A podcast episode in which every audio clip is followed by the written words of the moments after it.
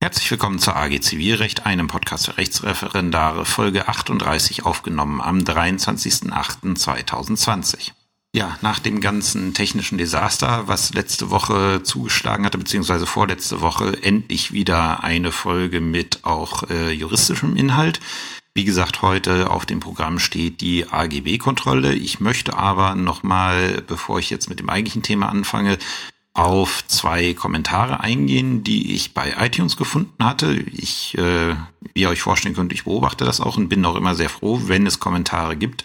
Über die Seite beantworte ich die auch meistens direkt, aber hier, hier waren jetzt zwei auf iTunes, auf die ich gerne eingehen möchte. Das erste war die Frage nach dem strafrechtlichen Podcast. Und also grundsätzlich traue ich mir auch zu, den strafrechtlichen Podcast zu machen. Ich habe da auch dementsprechend was vor. Ich habe auch jetzt letzte Woche, als das Ganze mit dem technischen Desaster da war, habe ich dann auch gleichzeitig nochmal eine Domain dafür gesichert. Also die ist schon reserviert und äh, steht bereit dafür. Ähm, und wie gesagt, grundsätzlich traue ich mir auch zu, strafrechtlich in der Praxis was zu machen. Ich war zwar nie Staatsanwalt, aber war einige Zeit oder recht lange Strafrichter und denke, dass ich das auch im Wesentlichen vernünftig rübergebracht kriegen würde.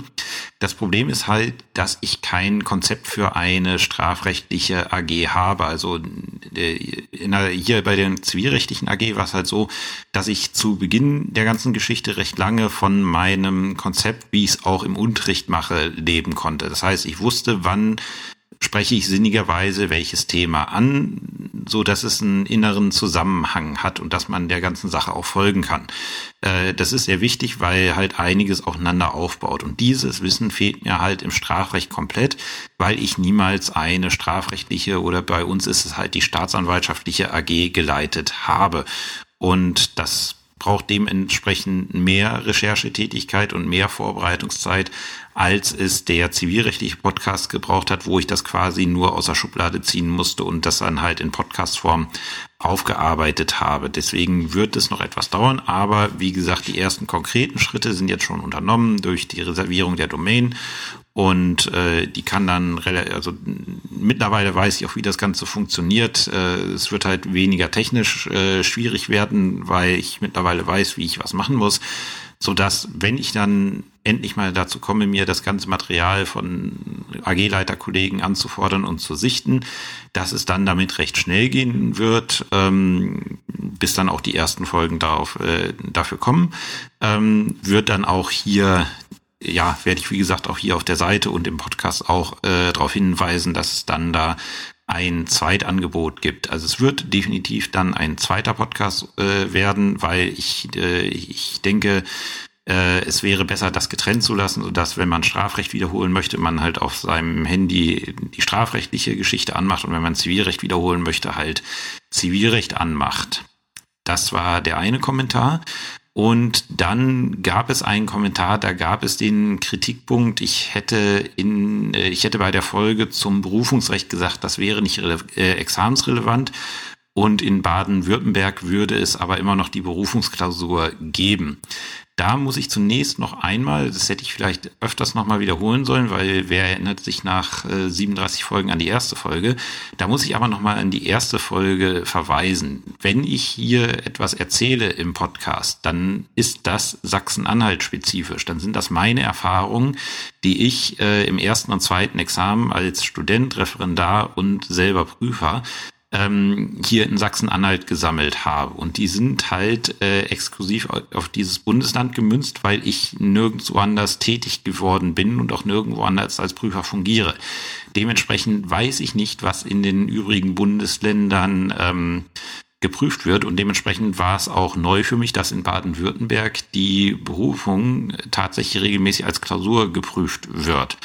Ähm, das ist halt wie gesagt, immer beachten, wenn ich hier rede, meine ich damit Sachsen-Anhalt. Ich bin aber für solche Hinweise und deswegen war mir der Kommentar auch so wichtig. Ich bin für solche Hinweise dankbar. Zum Beispiel auf der Seite ist ein Kommentar vorhanden, ähm, dass in Niedersachsen zum Beispiel noch die große Relationsklausur gibt, also wo man in der Klausur eine komplette Relation schreiben muss. War mir auch bis dahin nicht bewusst. Ähm, ich, wie gesagt, wenn ihr mal sowas habt, dass ihr sagt, also das Thema, wo ich sage, es ist unwichtig, weil, weil es im Examen nicht drankommt, ähm, wenn es bei euch im Bundesland ein Thema ist, was regelmäßig der Fall ist, teilt mir das ruhig irgendwie mit. Ich werde es dann so handhaben, dass ich, äh, dass ich in den Shownotes zur jeweiligen Folge halt auf anderweitige Lagen in anderen Bundesländern hinweise. Ich werde zum Beispiel jetzt auch nach der Aufnahme hier noch die Shownotes zur ähm, Berufungsfolge äh, ergänzen, um diesen Hinweis, damit halt wer es ist ja tatsächlich so, in den Statistiken sehe ich, die wenigsten Leute hören aus Sachsen-Anhalt zu, tatsächlich die meisten Leute hören aus anderen Bundesländern zu ähm, dass ich da halt dann so eine kleine Sammlung habe, wenn ich da irgendwie was gesagt habe, das ist nicht wichtig, ähm, dass man dann nachschauen kann. Und wenn ich dann den Hinweis bekommen habe, ja, in unserem Bundesland ist es doch wichtig, dass da, dass man dann als Hörer halt sieht, okay, die Sache ist bei mir doch eher wichtiger, da sollte ich vielleicht doch noch mal näher zuhören. Deswegen danke für den Hinweis bei iTunes. Ähm, ich freue mich, wie gesagt, immer über Kommentare, da ich lese die auch sehr aktiv, genauso wie die auf äh, der Seite und äh, das ist immer eine gute Möglichkeit, hier zu dem Thema etwas mitzuteilen. So, jetzt endlich nach zwei- oder dreiwöchiger Pause zur, äh, zum Thema der aktuellen Folge und das ist halt die AGB-Kontrolle. Ja, AGB-Kontrolle ist ein Punkt, der, also ich gefühlt ist er bei Studenten immer sehr verhasst, bei Referendaren weiß ich es jetzt nicht äh, so. Ähm, aber ist auf jeden Fall ein Thema, was in der Prüfung regelmäßig vorkommt. Also ich äh, denke, ich kann guten Gewissens sagen, dass es schlecht wäre, im Bereich der AGB-Kontrolle auf Lücke zu setzen. Ähm, zum Beispiel kann ich aus eigener Erfahrung sagen, AGB-Prüfung ist so ein Punkt, äh, den ich immer wieder gerne in der mündlichen Prüfung bringe, in unterschiedlichen Konstellationen, meistens im Zusammenhang mit einer recht aktuellen Entscheidung, die mich dann wieder auf das Thema gebracht hat. Aber AGB-Kontrolle ist etwas, was sehr prüfungstauglich ist, wo man sehr viel ja vom Prüfling abfragen kann. Äh, und deswegen wird das auch gerne mal im Examen genommen und jetzt vor einer, äh, vor dem Hintergrund einer aktuelleren Entwicklung im Referendariat, die gab es zu meiner Zeit noch nicht, aber mittlerweile gibt sie, der Kautelarklausur, ist es auch etwas, worauf man sich im zweiten Examen schlichtweg einstellen muss. Also ich würde, wer, wer Stand heute ähm, oder nicht nur Stand heute, das ist schon länger der Fall, also seitdem es die Kautelarklausur gibt eigentlich, aber wie gesagt, wer das hört, Stand heute, ich kann niemandem empfehlen, in Sachen AGB-Kontrolle auf Lücke zu setzen. Der grundsätzliche Mechanismus der Paragraphen 305 fortfolgende sollte bekannt sein und damit meine ich auch alle ähm, in Paragraph 305 fortfolgende. Früher hätte ich gesagt, äh, 308 und 309 BGB braucht eigentlich niemand. Das sind diese Klauselverbote ohne Wertungsmöglichkeit und Klauselverbote mit Wertungsmöglichkeit. Ihr kennt das alle, wir besprechen das auch nachher noch, ihr kennt das alle aus dem Studium, ähm, wo halt äh, der Gesetzgeber so bestimmte Sachen mit einer Kurzüberschrift aufgelistet hat, was in AGBs grundsätzlich überhaupt nicht geht. Und da hätte ich früher gesagt, also das für die Prüfung kann man eigentlich aussparen, weil ähm, ja, da, das ist eine reine Suche. Man geht die Überschriftenliste durch, schaut, ob man was findet, was auf die Klausel passt. Und dann ist es halt unwirksam. Und das, was AGBs so interessant macht, was die Prüfung angeht, neben Einbeziehungsfragen und die Fragen, sind es AGB oder sind es keine, da kommen wir auch gleich noch zu, ähm, ist halt die Inhaltskontrolle nach 307 BGB und da ganz besonders äh, die Unwirksamkeit aufgrund äh, des Abweichens von gesetzlichen, von dem Grundgedanken gesetzlicher Regelung, Paragraph 307 Absatz 2 Nummer 1 BGB. Weil mit Paragraph 307 Absatz 2 Nummer 1 BGB kann ich prüfen, wie gut kennt der Kandidat sich denn mit dem Gesetz aus? Kann er erkennen, was ein wesentlicher Grundgedanke einer gesetzlichen Regelung ist? Und in Paragraph 307 Absatz 1, wenn ich halt wirklich auf die äh, Abwägungs Abwägungen in der Inhaltskontrolle abstelle, da kann ich dann prüfen, deswegen nehme ich das auch immer so gerne für mündliche Prüfung, da kann ich dann überprüfen, wie gut kann der Kandidat, die Kandidatin juristisch argumentieren und auch wirklich Sachen abwägen. Und deswegen war eigentlich, also aus meiner Sicht, wenn ich, äh, wenn ich AGB-Kontrolle geprüft habe, war eigentlich immer Paragraph 307 der Kern der Prüfung. Ähm, und das ist das wird jetzt durch die Kautelarklausur ein bisschen anders werden, beziehungsweise ist schon anders geworden. Ich habe noch nicht so viele Kautelarklausuren korrigiert. Ähm, da ist es jetzt regelmäßig, oder nicht regelmäßig so, aber es ist halt eine Möglichkeit, eine Klausurmöglichkeit, ähm, dass der äh, ja, äh, dass ein Mandant zum Anwalt kommt und sagt, hier, ich habe ein Problem, ich habe ein Unternehmen, da mache ich das und das und da habe ich AGBs und jetzt habe ich hier einen Rechtsstreit und bei diesem, bei diesem Rechtsstreit kommt es auf die AGBs an. Und im Übrigen hat mich wer darauf hingewiesen, dass die anderen AGBs, die ich da habe, auch problematisch sind ähm, bitte erstmal kümmere dich um den Rechtsstreit und dann schau dir mal die AGBs an, lieber Anwalt. Und wenn da irgendwelche unwirksam sein sollten, ähm, möchte ich, dass du mir welche schreibst, die wirksam sind äh, mit den und den Zielen.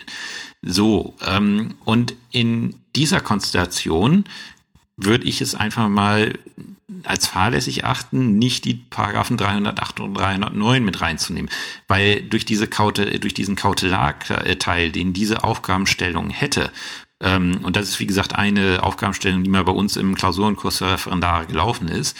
Ähm, durch diese Aufgabenstellung, äh, die da, äh, die halt diesen Kautelarteil hat, kann ich im Rahmen des eigentlichen Rechtsstreits beispielsweise oder generell kann ich Paragraph 307 prüfen und durch den umfassenden Prüfungsauftrag des Mandanten kann ich auch einzelne Klauseln einbauen, die vielleicht mal ähm, bei denen sich vielleicht mal die Frage zu stellen ist, ob die nicht Paragraphen 308 oder 309 BGB unterfallen. Ähm, deswegen würde ich jetzt jedem empfehlen, nochmal das Wissen aus der Uni aufzufrischen. Wie funktioniert das mit den allgemeinen Geschäftsbedingungen? Und einen kleinen Teil will ich halt damit auch in dieser, ähm, in dieser Folge setzen. Wird so aufgebaut sein. Wir schauen uns den klassischen Prüfungsaufbau äh, auf oder die klassische Prüfungsreihenfolge. Das ist halt ähm, sehr wichtig, weil wie bei allem Systematik, Systematik, Systematik. Wenn ich ein Konstrukt habe, in welcher Reihenfolge ich bei AGBs was prüfe, dann kann ich eigentlich nichts falsch machen. Weil wenn es auf Paragraph 307 hinausläuft, dann ist es im Regelfall immer eine Abwägungsfrage und solange ich nur halbwegs was Vernünftiges in die Abwägung schreibe, ähm, passt das alles. Das Problem mit AGBs ist, es fängt meistens früher an. Und deswegen jetzt äh, die Reihenfolge für die Kapitel, die kommen. Wir schauen uns zuerst an, was sind AGBs? Das ist nämlich das Erste, was ich prüfen muss. Habe ich überhaupt AGBs? Zweitens, sind die AGBs einbezogen worden in mein Vertragsverhältnis? Häufige Problematik, nämlich ob wir überhaupt eine Einbeziehung haben. Ähm, dann das Dritte, wenn sie einbezogen worden sind, sind sie wirksam. Und da kommt dann halt die Kontrolle nach 309, 308 und 307. Und besonderes Augenmerk werden wir da auf Paragraph 307 BGB äh, lenken, weil das immer noch aus meiner Sicht der Schwerpunkt jeder AGB-Prüfung ist. Und zu guter Letzt werde ich dann eine aktuelle Entscheidung des BGH zum Maklerrecht äh, besprechen, wo der Senat, der das entschieden hat, quasi einmal AGB-Kontrolle hoch und runter gemacht hat. Ist eine sehr lesenswerte Entscheidung, weil man mal sehen kann, wie so eine AGB-Kontrolle in der Praxis erfolgt und da sind einzelne ja, Sachverhaltsvarianten, die sicherlich auch durchaus mal examensrelevant werden können. Deswegen eine Entscheidung, die man unbedingt mal gelesen haben sollte aus meiner Sicht und ähm, die ich dementsprechend auch einzeln besprechen werde. Also kommen, äh, fangen wir an mit der Frage Definition AGB. Was sind AGB? Wann habe ich sie? Das Schöne beim AGB-Recht, was ich immer als Student so empfunden habe, ist, dass man da verhältnismäßig wenige Definitionen lernen muss, weil tatsächlich die meisten Definitionen im Gesetz aufgeschrieben sind. Und so gibt es halt auch die Definition für allgemeine Geschäftsbedingungen, die jeder von euch kennt, geregelt in 305 Absatz 1 Satz 1 BGB die da lautet, allgemeine Geschäftsbedingungen sind alle für eine Vielzahl von Verträgen vorformulierten Vertragsbedingungen, die eine Vertragspartei, Klammer auf Verwender, Klammer zu, das ist der, der die äh, AGB verwendet, wie der Name auch schon sagt, der anderen Vertragspartei bei Abschluss eines Vertrages stellt. Und dann Satz 2, gleichgültig ist, ob die Bestimmungen einen äußerlich gesonderten Bestandteil des Vertrages bilden oder in der Vertragsurkunde selber aufgenommen wurden, welchen Umfang sie haben und welche Schriftart sie haben und welche Form der Vertrag hat. Ähm, das eine, äh, die, die beigefügt sind, das ist das sogenannte Kleingedruckte. Das kennen wir eigentlich alle aus allen Verträgen, die wir schon mal geschlossen haben. Da gibt's dann vorne einen Vertrag und hinten dann in kleiner Schrift mehrere Seiten allgemeine Geschäftsbedingungen. Alternativ kann man auch den gesamten Vertrag vorne in allgemeinen Geschäftsbedingungen regeln. Das ist egal. Relevant ist, wir brauchen eine, wir brauchen vor, also Regelungen, die für eine Vielzahl von, Vorträ äh, von Verträgen vorformuliert ist. Und diese Regelungen müssen von dem Verwender einer anderen Partei gestellt werden. Und dieses, äh, dieser Begriff stellen ist die Abgrenzung zur sogenannten Individualvereinbarung ähm, die nochmal explizit in Paragraph 305b BGB geregelt ist. Das ist so die, äh, wie ich finde, überflüssigste Vorschrift im BGB, ähm, weil es klar ist, wenn ich keine allgemeinen Geschäftsbedingungen habe, weil die AGB nicht gestellt sind, dann habe ich etwas, was keine AGBs sind und dementsprechend äh, ist das nach den normalen gesetzlichen Regelungen zu, be äh, zu beurteilen, ob das zulässig ist oder nicht. Ähm, und da fällt halt nicht der AGB-Kontrolle. Deswegen ist er in Paragraph 305b BGB normierte Vorrang der Individualabrede, was halt das, ähm, was halt das, äh, ja, das Gegenstück zu den AGBs ist, ist aus meiner Sicht vollkommen überflüssig, aber steht halt im Gesetz drin. Ähm, stellen bedeutet, der Verwender ist nicht bereit, über diese allgemeinen Geschäftsbedingungen zu verhandeln. Das ist das Abgrenzungskriterium zu der Frage, ob ich AGBs habe oder nicht. Äh, Im Regelfall ist das das Kriterium. Das andere ist die Frage, ob es für eine Vielzahl von, äh, Vielzahl von Verträgen vorformuliert ist.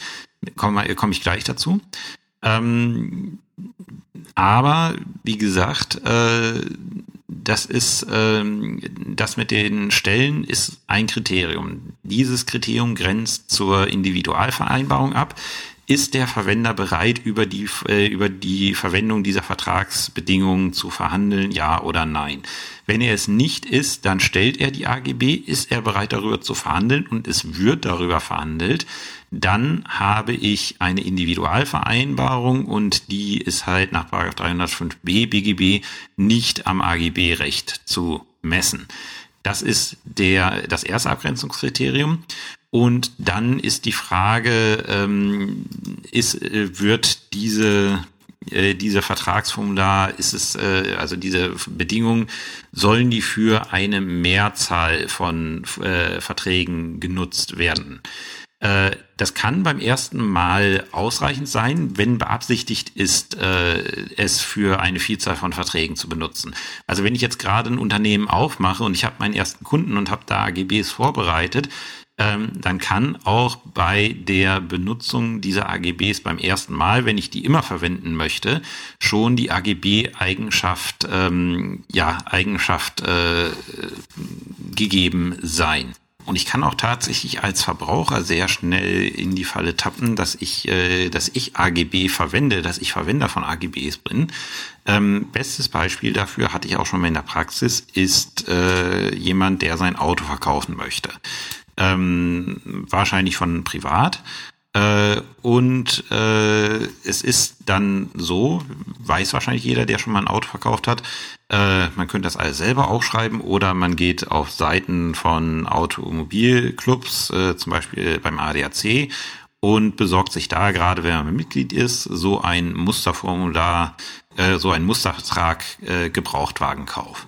Oder im Schreibwarenladen gibt es auch solche Musterverträge, zum Beispiel Mietverträge oder ähnliches in dem Moment, auch wenn ich nur dieses eine Auto verkaufen möchte und dieses Vertragsformular nur für dieses eine, äh, dieses eine Auto nehmen möchte, handelt es sich dennoch um AGB, weil diese Vertragsbedingungen für eine Vielzahl von Fällen äh, bedient werden sollen. Zwar nicht von mir, aber halt von demjenigen, der die mal erstellt hat.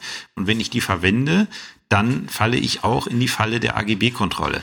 Was gerade sehr problematisch sein kann, wenn man irgendwelche alten äh, Verträge nimmt, veraltete Verträge irgendwo noch zu Hause liegen hat und es mittlerweile Rechtsprechungsänderungen gegeben hat, die gesagt haben, hier so manche Klauseln sind unwirksam.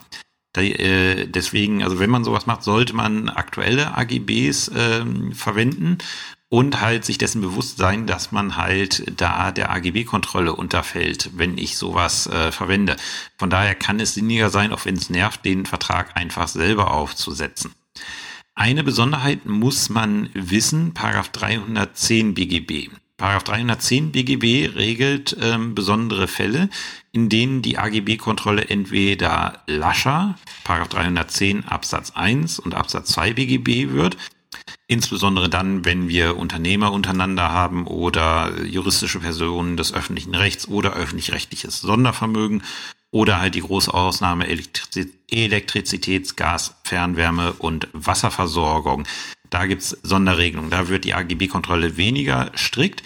Aber wir haben auch Paragraph 310 Absatz 3 ganz wichtige Vorschrift, ähm, wenn wir Verbraucherverträge haben, also den äh, das Vertragsverhältnis zwischen einem Unternehmer und einem Verbraucher. Und da ist es ganz wichtig, Paragraph 310 Absatz 3 Nummer 2 BGB. Da können auch äh, Klauseln als AGB bewertet werden, die ähm, ja äh, die zur einmaligen Verwendung bestimmt sind, anders als in der Legaldefinition. Äh, und äh, de, äh, das ist dann der Fall, soweit der Verbraucher aufgrund der Vorformulierung auf ihren Inhalt keinen Einfluss nehmen konnte. Da hat man denselben Schutzgedanken und da ist dann egal, ob die nur einmal verwendet werden sollen. Ähm, einfach dadurch, dass es Unternehmer und Verbraucher sind, gibt es dann den weitergehenden äh, Schutz des Paragraphen 310 Absatz 3 Nummer 2 BGB. Ähm, die Vorschrift ist sehr wichtig und die muss man immer im Hinterkopf haben, weil sie halt die Anwendbarkeit von bestimmten Vorschriften aus dem AGB-Recht erweitert oder halt einschränkt. Und deswegen ähm, als gedankliche Vorprüfung kann ich jedem empfehlen, einmal in Paragraph 310 zu schauen und sich dann am besten auf ein Blatt Notizen zu machen, was hier noch zusätzlich zu beachten ist, weil ihr könnt euch relativ sicher sein, wenn die Norm in der Klausur drankommt, dann wird es auch irgendwelche Abweichungen geben im Vergleich zur sonstigen AGB-Kontrolle. Das ist jetzt erstmal soweit äh, zu den zum Begriff der allgemeinen Geschäftsbedingungen. Jetzt kommen wir zum Begriff der Einbeziehung. Damit wir überhaupt zu einer AGB-Kontrolle nach den Paragraphen 309, 308 und 307 BGB kommen, müssen AGBs in den Vertrag mit einbezogen werden. Und es ist wichtig, das vorher zu prüfen, weil es gibt Fälle, in denen wir überhaupt keine Einbeziehung haben und dann kann ich die ganze AGB-Kontrolle dahin stehen lassen. Ähm, wenn nämlich die AGBs schon nicht einbezogen worden sind in den Vertrag, äh, dann kann es vollkommen egal sein, ob, äh, ob sie wirksam sind oder nicht, ähm, weil sie sind, äh, sie sind ohnehin nicht für das Vertragsverhältnis entscheidend. Das Vertragsverhältnis richtet sich nach anderen Regelungen, nämlich im Regelfall dann nach den gesetzlichen Regelungen. Und wenn ich dann in einem Urteil ellenlang etwas äh, zur Wirksamkeit der AGB schreibe oder zur Unwirksamkeit der AGB schreibe, setze ich damit in einer Klausur einen schwer, äh, falschen Schwerpunkt, weil in dem Moment, wo die nicht, ähm, äh, wo die nicht, ähm, ja, wo die nicht Vertragsbestandteil geworden sind, ist das keine Rechtsfrage, die im Urteil zu erörtern ist. Dann sagt man im Urteil, diese AGBs sind nicht einbezogen worden. Punkt. Ende. Keine weitere Diskussion. Das wäre dann gegebenenfalls was fürs Hilfsgutachten. Aber jedenfalls im Urteil haben dann Paragraphen 308 und 307 und 309 nichts verloren.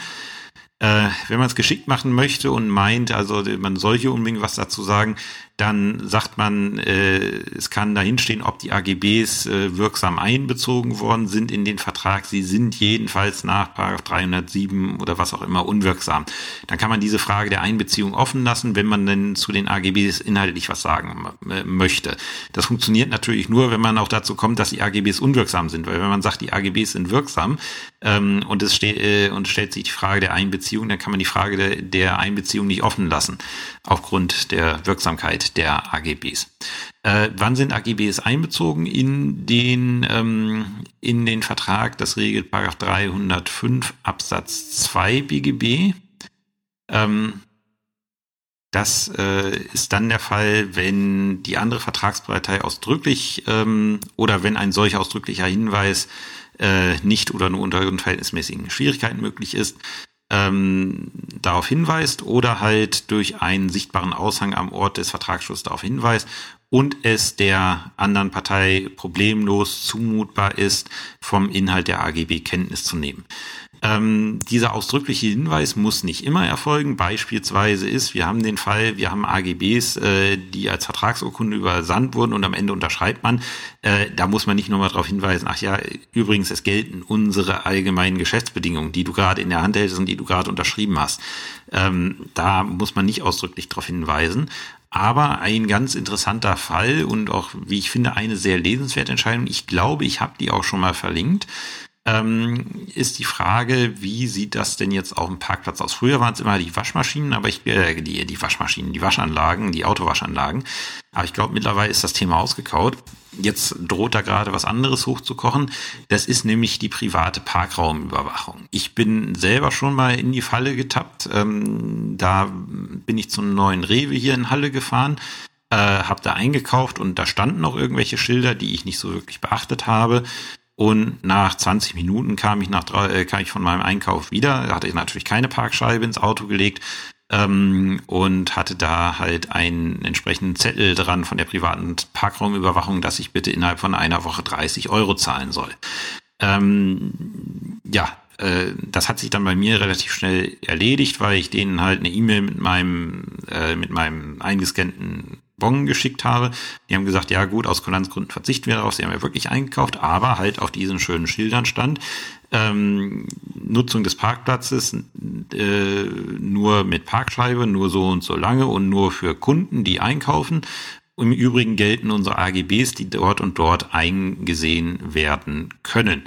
Und zu der Problematik hatte jetzt der BGH, ähm, ich glaube, Ende letzten Jahres, Anfang diesen Jahres, also verkündet worden ist am 18. Dezember 2019, was entschieden. Das ist die Entscheidung römisch 12 ZR 13 aus 19.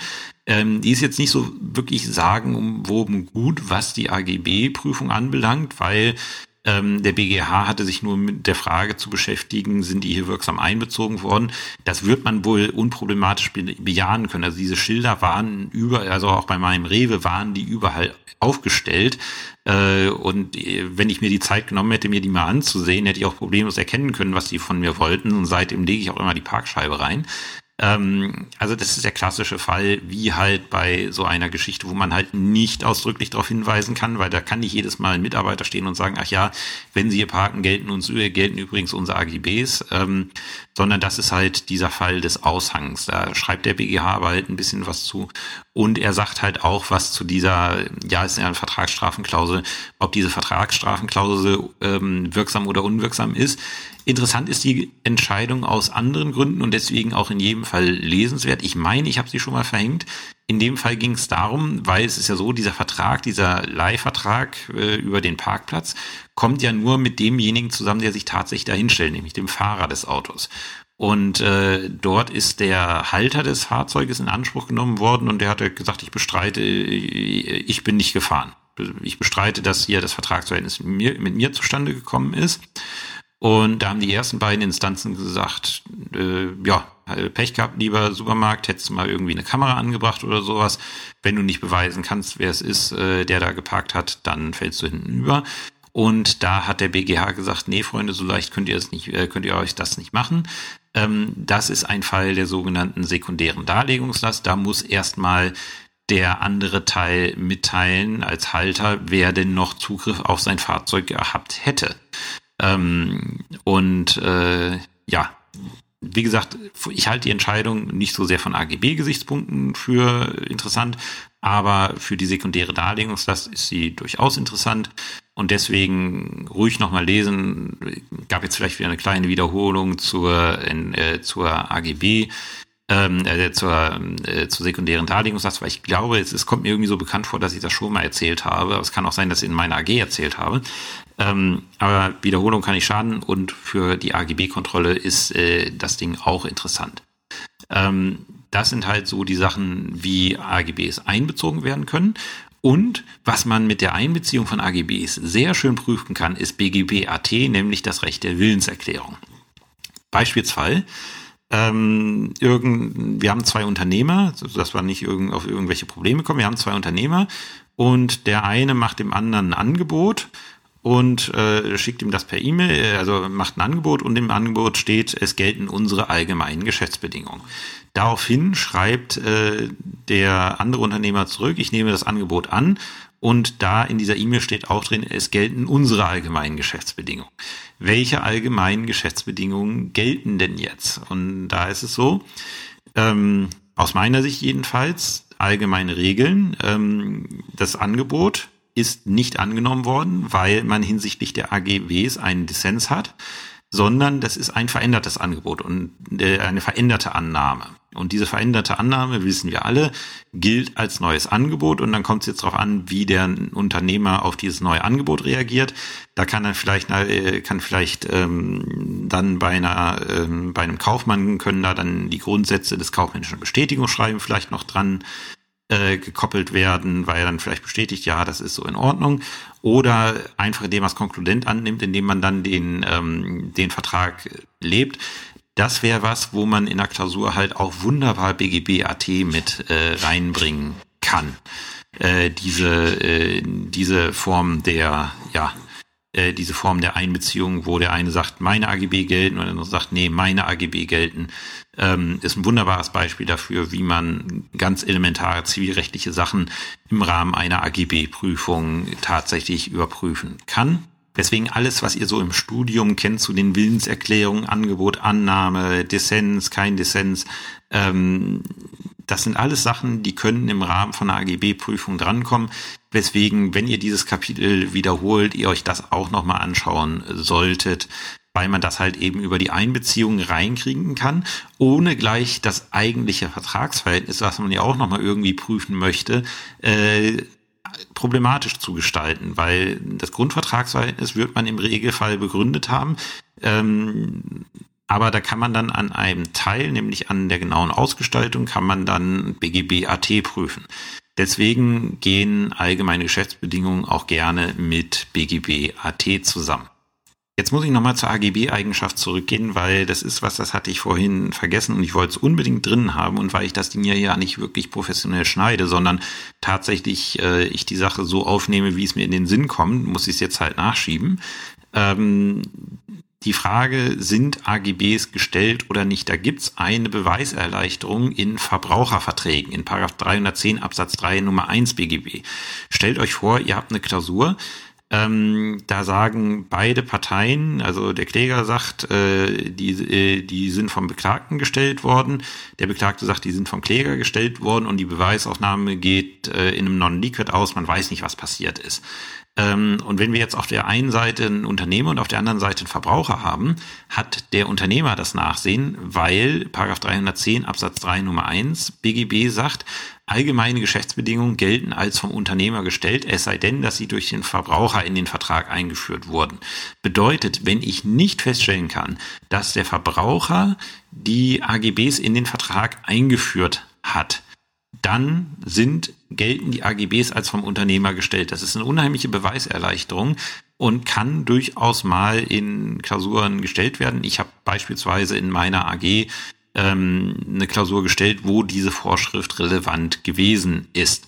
Deswegen sollte man also wenn das, das ist das Problem bei dieser Vorschrift ist, die ist so im Studium wird die zwar genannt, ja, aber die Bedeutung, die diese Vorschrift hat, erkennt man im Studium nicht, weil man im Studium nicht mit Beweisproblemen äh, überfrachtet wird und halt nicht weiß, wie schnell es passieren kann, dass ich etwas nicht beweisen kann. Wir gehen im Studium naiv, wie wir damals waren, gehen wir alle davon aus, ähm, dass immer, dass man immer die Wahrheit als Sachverhalt hat, dass man immer einen feststehenden Sachverhalt hat und nichts anderes kennt.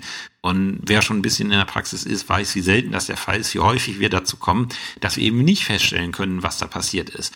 Und dann werden solche gesetzlichen Regelungen sehr mächtig und äh, dann werden sie auch sehr relevant und Deswegen hier nochmal ausdrücklich der Hinweis auf Paragraph 310 Absatz 3 Nummer 1 BGB eine Vorschrift, die bei euch im Hinterkopf sein muss. Ich hätte sie eigentlich vorhin besprechen müssen, aber da ist mir durchgegangen. Jetzt haben wir sie aber auf dem Band und äh, ihr wisst Bescheid. So habe ich jetzt tatsächlich festgestellt, dass ich erstens AGB habe und ich bin mir da sicher und zweitens, dass AGBs in den Vertrag mit einbezogen wurden und ich bin mir da auch sicher. Dann komme ich jetzt in die eigentliche Arbeit, dass ich überprüfen muss, ob diese AGBs wirksam sind. Und da gibt es halt eine Systematik, die ihr alle kennt. Wir prüfen von hinten nach vorne. Paragraph 309, 308, 307. Kurze Wiederholung. Warum machen wir das? Paragraph 309 BGB regelt die Klauselverbote ohne Wertungsmöglichkeit. Das bedeutet, wenn ich eine Klausel habe, die dort in Paragraph 309 genannt ist, ist diese Klausel unzulässig. Das ist so das, wo der ähm, äh, wo der BGH auf die ist ja so, diese Regelungen äh, sind ja, basieren ja auf BGH-Entscheidungen, da ist Richterrecht kodifiziert worden, das war früher alles Rechtsprechung, ähm, schon seit geraumer Zeit halt ähm, kodifiziert im BGB, Gott sei Dank, dass man das, äh, also ich will nicht wissen, wie es zu, äh, war zu der Zeit, erstes Examen zu machen, da muss, äh, da muss man das ja alles im Kopf haben. Ähm, mittlerweile für uns alle Gott sei Dank aufgeschrieben. Ähm, wie gesagt, Paragraph 309 BGB regelt halt so wirklich die, die richtig heftigen Klopper, wo man sagt, das darf man nicht in allgemeinen Geschäftsbedingungen machen. Beispielsweise Paragraph 309 Nummer 3, das Aufrechnungsverbot, ähm, wenn ich in AGB verbiete, mit einer rechtskräftig festgestellten oder ähm, unbestrittenen Forderung aufzurechnen, das kann ich nicht in AGB machen. Also wenn ich das machen möchte, dann muss ich das wirklich individualvertraglich vereinbaren. Und da ich da keine Wertung vornehmen muss und es in jedem Fall unwirksam ist, ist 309 BGB das schärfste Schwert. Da muss ich am wenigsten zu schreiben und deswegen prüfe ich das als erstes. Große Überraschung, bisher keine so sonderlich große Klausurrelevanz, aber jetzt aufgrund der Kautelarklausuren vielleicht mal irgendwas, was man auch abprüfen kann. So, dann, wenn ich 309 abgehakt habe, es, es läuft dann so, ich werde das jetzt nicht im Einzelnen machen, man schaut halt durch äh, die Überschriften und was da steht, habe ich da irgendwas, was passt. Im Regelfall werde ich da nicht fündig werden. Wenn ich irgendwie was finde, was doch passen könnte, muss ich mir genauer anschauen und dann vielleicht auch mal den Kommentar ähm, aufschlagen. Dann kommt Paragraph 308 BGB. Da ist auch irgendwie sowas, was so, ähm, wo man sagen muss, das ist so, ja, äh, eher unzulässig, aber mit noch bestimmten Wertungsmöglichkeiten, also halt nicht ganz automatisch unzulässig, wie Paragraph 309 BGB das sagt. Deswegen prüfe ich den als nächstes, weil da doch ein bisschen, äh, ja, ein bisschen mehr Prüfungsprogramm drin ist, als ich es eigentlich habe. Funktioniert halt, wie gesagt, genauso. Ich schaue mir die Überschriften an, gucke, was da steht und schaue, habe ich irgendwas, was da passen könnte. Und wenn da dann tatsächlich irgendwas ist, was passen könnte, in dem Moment muss ich dann mal einen Kommentar aufschlagen und schauen, passt das hier auch wirklich. Und dann kommen wir zur, zum Kernstück einer jeden AGB-Prüfung. Das wird es auch trotz Kautelarklausur immer noch bleiben. Das ist Paragraph 307 BGB, die sogenannte Inhaltskontrolle. Ähm, und die läutet halt damit ein, Bestimmungen in allgemeinen Geschäftsbedingungen sind unwirksam, wenn sie den Vertragspartner des Verwenders entgegen dem Gebot von Treu und Glauben unangemessen benachteiligen. Und dann noch eine Legaldefinition, wann im Zweifel eine unangemessene Benachteiligung anzunehmen ist, nämlich 307 Absatz 2 Nummer 1, wenn die Regelung mit wesentlichen Grundgedanken der gesetzlichen Regelung, von der abgewichen wird, nicht zu vereinbaren ist. Oder Nummer 2, wesentliche Rechte oder Pflichten, die sich aus der Natur des Vertrags ergeben, so eingeschränkt werden, dass die Erreichung des Vertragszwecks gefährdet ist. Bedeutet quasi zusammengefasst, ich mache etwas in AGBs, was das Gesetz für diesen Vertragstyp eigentlich so nicht vorsieht. Also entweder Rechte und Pflichten oder einzelne Regelungen.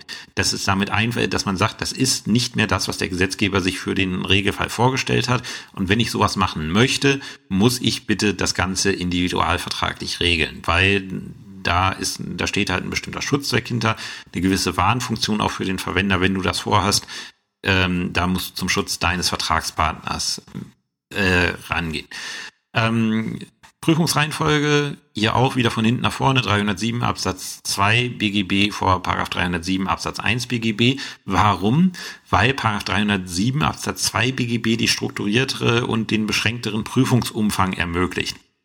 Da muss ich nämlich in Anführungszeichen nur schauen, habe ich eine, äh, habe ich eine gesetzliche Regelung, von der abgewichen wird? Was ist deren wesentlicher Grundgedanke und ist diese Abweichung mit diesen Grundgedanken zu vereinbaren oder ist sie es nicht mehr? Ein wunderschönes Beispiel ist schon eine BGH-Entscheidung, die ein bisschen älter geworden ist. Ich habe die aber als sie jünger war, gerne im ersten Examen zur mündlichen Prüfung herangezogen, weil man damit wunderbar arbeiten konnte. Und ich kann mir auch vorstellen, dass die immer noch fürs zweite Examen relevant ist. Ähm, das ist ein Urteil des Bundesgerichtshofs vom 8.11.2017, römisch 8 ZR 13 aus 17. ähm, ging um eine mietvertragliche Konstellation. Wie wir wissen, ähm, haben wir im Mietrecht für bestimmte Ansprüche in 548 BGB eine sehr kurze Verjährungsfrist von sechs Monaten ab Rückgabe der Mietsache. Und da war es zeitweise immer so, dass äh, man in Formular Mietverträge reingeschrieben hat, Ersatzansprüche des Vermieters wegen Veränderung oder Verschlechterung der Mietsache und Ansprüche des Mieters auf Ersatz von Aufwendung oder Gestattung der Wegnahme einer Einrichtung verjähren in zwölf Monaten nach Beendigung des Mietverhältnisses. Und ähm, also ich, äh, ich habe dann damals, als ich beim Amtsgericht Aschersleben, ich habe da ja Strafsachen gemacht, keine Zivilsachen, aber als ich da in einer Runde saß und gesagt habe, hier, ich äh, prüfe das jetzt in einer, äh, saß mal beim Kaffee zusammen, ich habe gesagt, hier, die, die und die Entscheidung, die prüfe ich jetzt mal, äh, die prüfe ich jetzt mal in einer mündlichen Prüfung, sollte aber eigentlich nicht das Problem sein, weil für mich war das irgendwie klar, das geht mit der gesetzlichen Regelung, wenn der Gesetzgeber sagt, wir haben sechs Monate, geht das überhaupt nicht. Also das ist ja eine Verdopplung des gesetzlichen Zeitraums.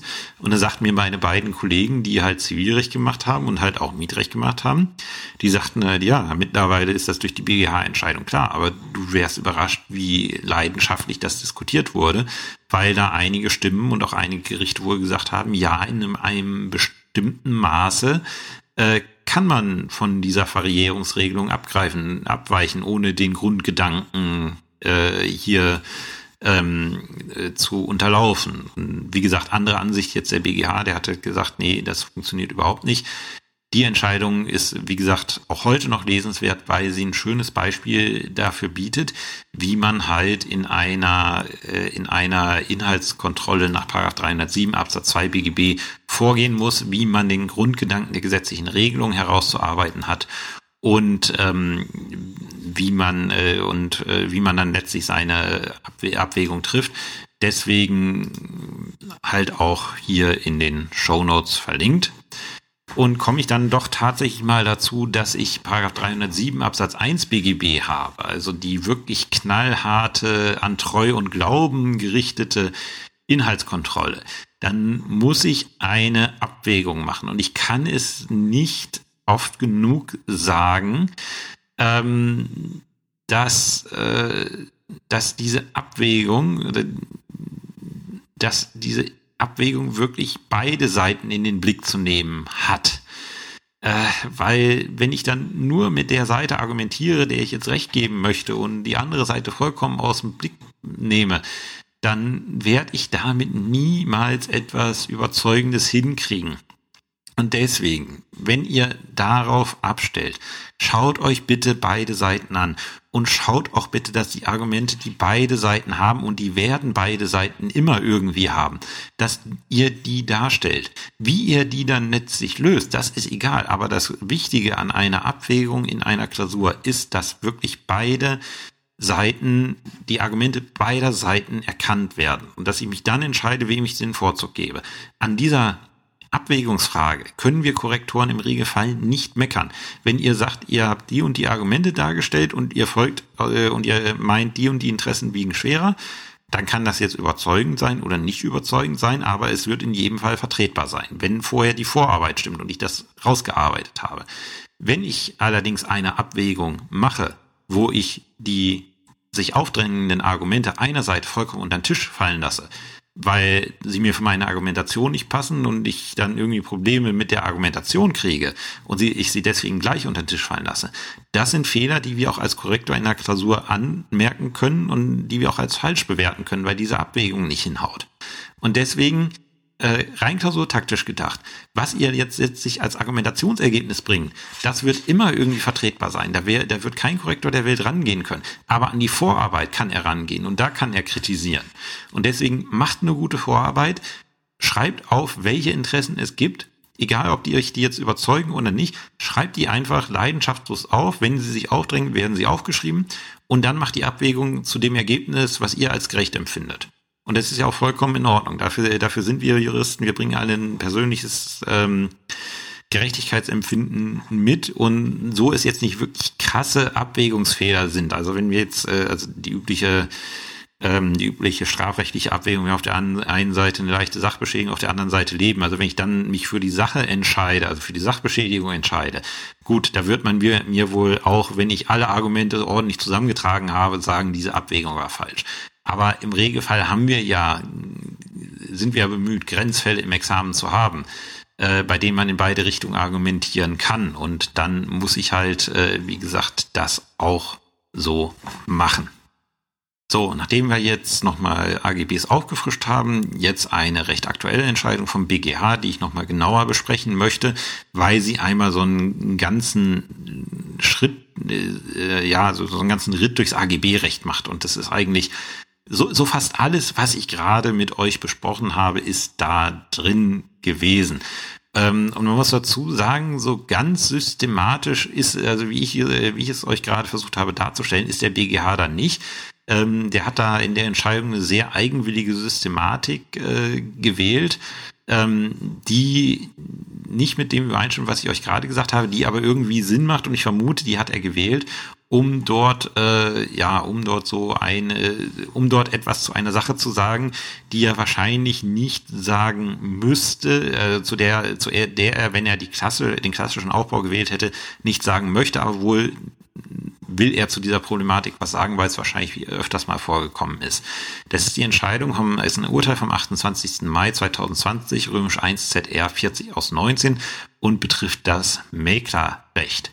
Ähm, was war da passiert? Die Klägerin ist eine Kreissparkasse und wird in dem Zusammenhang auch als Maklerin tätig. Also äh, kennen wir ja alle, dass die Sparkassen auch äh, Wohnungen und Gebäude an den Mann bringen wollen und äh, auf allgemeinen Geschäftsbedingungen, also es war ein Formular, ähm, hat die Beklagte der Klägerin einen sogenannten Alleinmaklerauftrag erteilt. Also bedeutet nur die Sparkasse durfte dieses Objekt vermitteln und in äh, Ziffer, jetzt muss ich mal eben schauen, wo ich es mir markiert habe. Ähm, also da stand halt drin Auftragsgegenstand, wie viel Provision sollte es geben. Ähm, und äh, dann in Ziffer 2 der AGBs äh, stand halt drin, ähm, der Auftrag ist zunächst auf sechs Monate befristet und verlängert sich jeweils um weitere drei Monate, falls er nicht gekündigt wird. Das ist Ziffer 2 der AGBs. Und dann Ziffer 11 der AGBs. Bitte beachten Sie die Informationen für den Verbraucher Anlage 1 bis 3. Das war also, das war das Vertrag, äh, das war das Vertragsformular, was unterschrieben wurde. Und dann gab es noch mal etwas, äh, das nannte sich Informationen für Verbraucher. Das war ein gesondertes Dokument. Ähm, und da steht unter, stand unter anderem drin die Belehrung über das Widerrufsrecht. Ähm, äh, Informationen zum Alleinverkaufsauftrag, äh, sechs Regelungen dazu. Ähm, und die waren überschrieben mit wesentliche Leistungsmerkmale, Preise, weitere vom Auftraggeber zu zahlende Steuern und Kosten, zusätzliche Telekommunikationskostenzahlung und Erfüllung des Vertrages und schließlich Mindestlaufzeit des Vertrags und Kündigungsregeln. Und unter diesem letzten Punkt, äh, Punkt stand dann laufen, äh, stand dann wortwörtlich, die Mindestlaufzeit des Vertrags ergibt sich aus der in Nummer zwei der beigefügten äh, Vertragsurkunde getroffenen Vereinbarung. Der Vertrag verlängert sich automatisch, wenn er nicht von einer Partei unter Einhaltung einer Frist von vier Wochen gekündigt wird. Kündigungsrechte des Auftraggebers aus, aus wichtigem Grund richten sich nach den gesetzlichen Vorschriften 314 BGB. So, die Beklagte hat die Klägerin an Maklern lassen die, äh, und während dieser ersten sechs Monate hat dann die Klägerin entgegen diesem Vertrag, äh, die Beklagte entgegen diesem Vertrag einen weiteren Makler beauftragt und innerhalb dieser sechs Monate ist dann nichts passiert, aber in diesen, in einem Zeitraum, der in diese automatische Verlängerung nach den Vorschriften führen würde, hat dann der neue Makler der, der Beklagten ein, einen Kaufinteressenten vermittelt und da ist dann auch letztlich die Immobilie hin verkauft worden. Ähm, woraufhin dann die Sparkasse nicht so amüsiert war, weil sie gesagt hat, hier, wir waren exklusiv beauftragt, wir machen jetzt Schadenersatz in Höhe der entgangenen Provision geltend. So, und äh, die, äh, das Landgericht hat die Beklagte zur Zahlung verurteilt. Das Berufungsgericht hat diese Mindestlaufzeit für unwirksam gehalten nach 307 BGB, hat die Klage dementsprechend abgewiesen. Und das Berufungsurteil hat der BGH jetzt bestätigt, aber mit einer anderen Argumentation. Ähm, und äh, da stellt sich jetzt erstmal die Frage, ähm, die sehr streitig war wohl im Maklerrecht. Kann ich überhaupt eine Mindestlaufzeit für einen Maklervertrag machen? Weil äh, da muss man dazu sagen, muss man sich ein bisschen im Maklerrecht auskennen. Das Maklerrecht lebt eigentlich so davon, dass, äh, dass es sehr von Flexibilität äh, geprägt ist. Also ich, also ich kann jemanden beauftragen, als Makler tätig zu werden und den muss ich auch tatsächlich erst bezahlen, wenn er mir jemanden vermittelt. Vorher kriegt er nämlich äh, kein Geld. Und grundsätzlich kann ich jederzeit sagen, ähm, hier, äh, das, äh, das möchte ich nicht mehr. Und äh, diese Flexibilität greift halt diese Mindestlaufzeit so ein bisschen ein. Und da hat der BGH zu gucken, ob das nach Paragraph 307 Absatz 2 oder Absatz 1 BGB ein Problem ist. Er ist zuerst mal kurz auf Paragraph 309 Nummer 9 Buchstabe A angegangen, äh, eingegangen, hat aber gesagt, da fällt der Maklervertrag nicht drunter, weil der Makler, äh, Maklervertrag nicht die regelmäßige Erbringung von Dienstleistungen zum Gegenstand hat. Und deswegen Paragraph 309, äh, 309 Nummer 9 BGB nicht. Wir kommen also zur Inhaltskontrolle nach Paragraph 307, schauen uns da Paragraph 307 Absatz 2 BGB an. Und da sagt der BGH halt, Wesen des Maklervertrages ist halt, ähm, ich kann jemanden beauftragen und ich muss ihn erst bezahlen, wenn er mir tatsächlich ein, äh, einen Maklerdienst erbringt, also wenn es tatsächlich zu einem, dem Abschluss eines Hauptvertrages, so nennt sich das im Maklerrecht, kommt. Und diese Grundkonstellation wird durch die Laufzeit nicht in Frage gestellt, weil ich muss immer erst noch nur zahlen, wenn das Ganze, äh, wenn das Ganze tatsächlich zum Erfolg geführt hat. Und dann kann ich nochmal schauen, ob es in Paragraph 307 Absatz 1 BGB was gibt. Und da hat der BGH gesagt, nein, weil aus dem Umkehrschluss zu Paragraph 309 Nummer 9 BGB ist klar, Grundsätzlich kann ich äh, Mindestfristen in AGBs regeln und äh, sechs Monate ist jetzt nicht so irre lang, damit bleibt man flexibel ähm, und deswegen ist auch das in Ordnung. So, jetzt hatten wir halt diese sechs Monatsfrist. Ähm, und in dieser Zeit hat halt die Beklagte jemanden anders beauftragt. Das ist eine, ist eine Pflichtverletzung, weil sie durfte niemanden anders beauftragen nach dem Vertrag. Ähm, und jetzt meint halt die Kreissparkasse, hier ist der Gewinn entgangen. Und da hat der BGH gesagt, gut, in diesen sechs Monaten ist definitiv kein Schaden eingetreten, weil da hat niemand etwas, ähm, etwas vermakelt. Und dementsprechend ähm, konnte, äh, konnte die Klägerin halt die Sparkasse nicht darlegen, dass sie da schon ihre Provision in den ersten sechs Monaten verdient hätte. Aber es sei davon auszugehen, da in, da dann ja nach diesen sechs Monaten Käufer gefunden wurde, dass auch die Klägerin diesen Käufer dann gefunden hätte. Und dementsprechend müsste die Beklagte die Provisionen als Schadenersatz bezahlen, wenn sich dieser Vertrag verlängert hätte. Das bedeutet, dieser Vertrag, äh, der BGH musste sich erstmal die Frage stellen, ob in dem ursprünglichen Vertrag, nicht in den Informationen, die da hinten dran lagen, ob in dem ursprünglichen Vertrag diese Verlängerungsklausel wirksam ist um drei weitere Monate. Und da gab es dasselbe, 309, 307. Und da hat der BGH gesagt, nee, also drei Monate, das ist auch in Ordnung.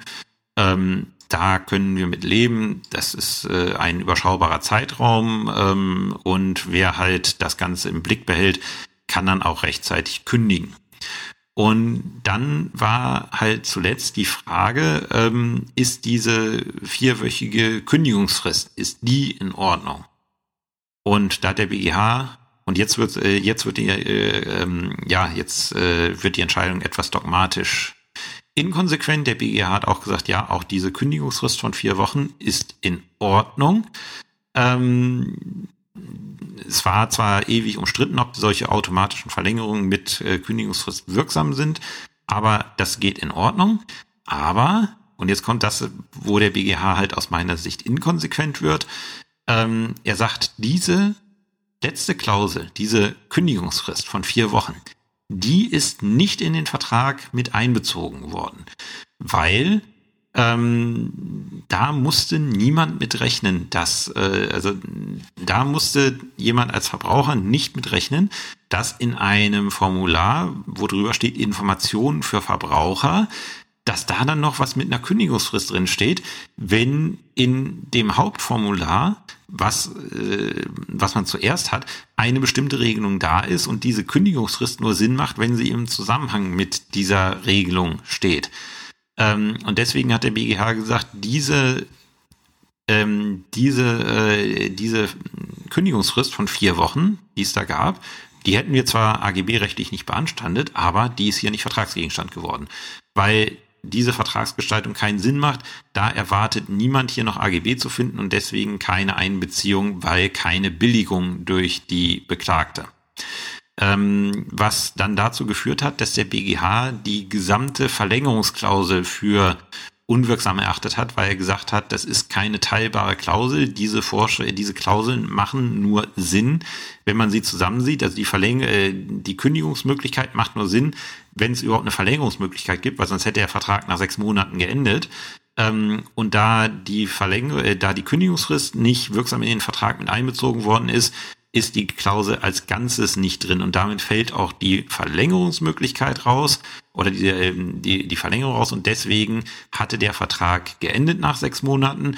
Und als dann der neue Makler den, ähm, ja, den Vertrag vermittelt hat, war die klagende Sparkasse schon gar nicht mehr beauftragt und dementsprechend ist durch die Pflichtverletzung, die halt da angelegt war, ist aber kein kausaler Schaden entstanden, weil halt nicht belegt ist, dass die Klägerin innerhalb von sechs Monaten Käufer vermittelt hat.